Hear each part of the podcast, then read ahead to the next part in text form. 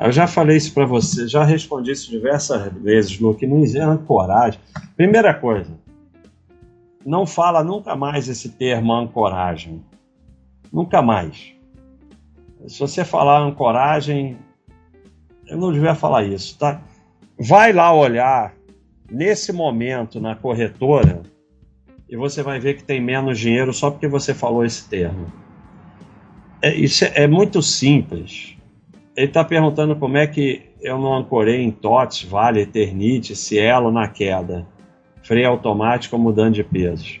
Eu já falei para você. Eu boto o mesmo peso para tudo, uso o freio automático, boto um ano no freio automático e sigo a vida. Se eu comprar duas vezes, freio automático vai ficar um ano sem comprar. E não quer dizer que vai voltar a comprar aquela, não faz a menor diferença. Faz a menor diferença nada disso.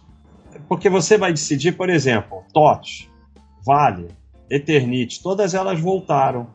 Se você comprou durante a queda, você foi ótimo. Cielo não voltou. Pode ser que volte ou não. Agora, se você comprou TOTS, Vale, Eternite durante a queda, qual foi o problema? Então, olha o que você está fazendo, o que você está querendo. O que você está querendo é porque você está fazendo o que todo mundo faz na bolsa, você só quer comprar no topo. Olha aqui a Vale. Aqui você para de comprar, né? Agora você volta a comprar aqui no 80. Mas no 8 você para de comprar. Então, que negócio de ancoragem?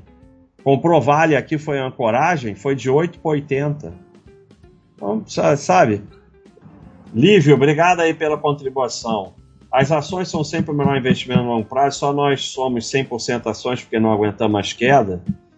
É, não, as ações não são sempre o melhor investimento no longo prazo. Elas foram até hoje o melhor investimento no longo prazo. O futuro eu não sei.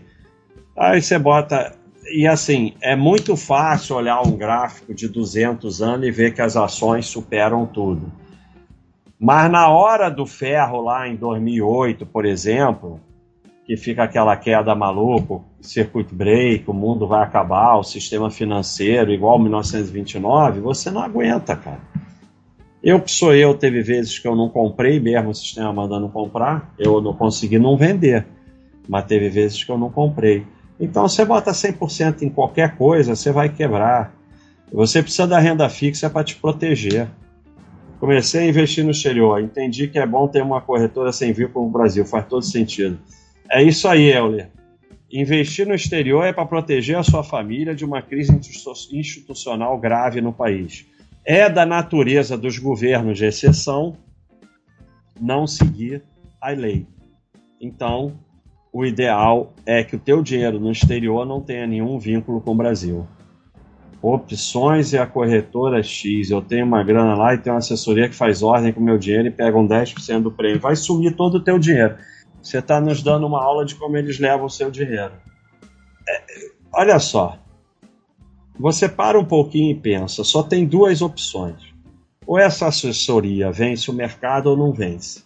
Se ela vence o mercado, para que, que ela está pegando o teu dinheiro e, e pedindo 10%? Ela vai lá e fica bilionária.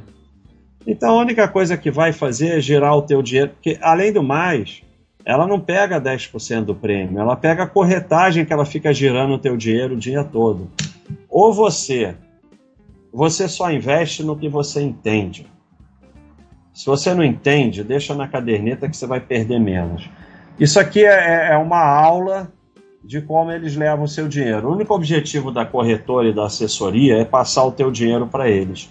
E você está facilitando para caramba, porque você deu o teu dinheiro na mão deles, aí ah, eles vão passar, vai terminar o teu dinheiro todo com eles.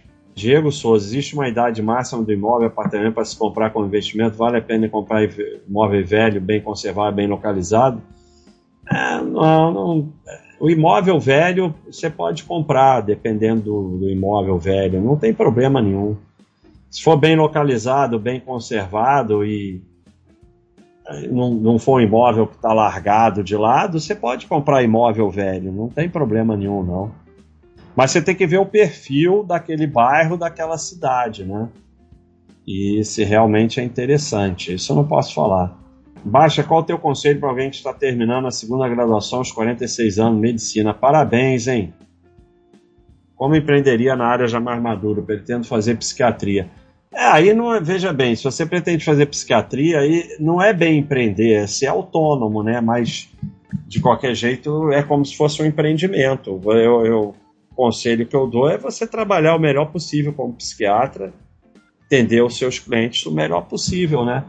É, mas isso não é um empreendimento, né? Isso aí é trabalhar como autônomo. Estou percebendo que as pessoas estão cada vez mais apertadas e sem grana, só fazendo o emergencial. Parece que o consumo está cada vez mais freando. Isso me preocupa muito atualmente.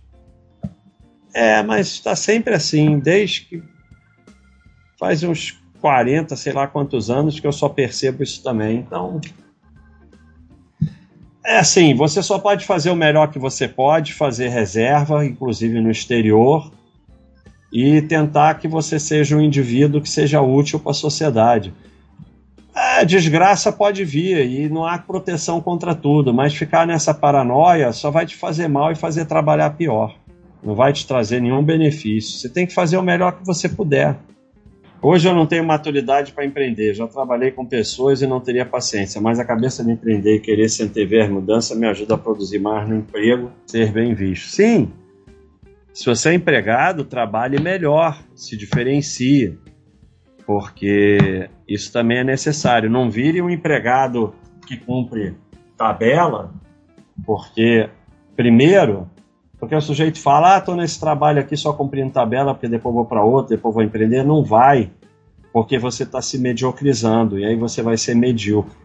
Então, você é empregado, seja público ou privado, trabalhe o melhor possível, não só pelos outros, mas por você porque só assim você vai evoluir, ser bom, poder empreender, poder ter outras coisas. Mas se você não tem cabeça de empreender, não empreenda. Mas tem empreendimento que você não lida muito com o ser humano. Olha aí o Luiz Lima, sempre ajudando a gente, uma família linda. Montei um negócio pro meu pai porque ele não estava fazendo nada e me pediu. Os primeiros meses foram difíceis, eu aguentei as pontas. Agora o negócio está bombando e ele quer vender. Deixa ele fazer o que quiser, eu tento combinar. Deixa ele fazer o que ele quiser, cara. Não convence ninguém a nada. Deixa ele fazer o que ele quiser, depois, se quiser, monta outro negócio. Aproveita o teu pai, cara, porque não tem coisa melhor do que isso. Aproveita ele. Tenta não fazer nada com teu pai que leva atrito e briga. Faz só coisas que levam felicidade. Ele quer vender, deixa vender. Se depois precisar de ajuda, você ajuda de novo.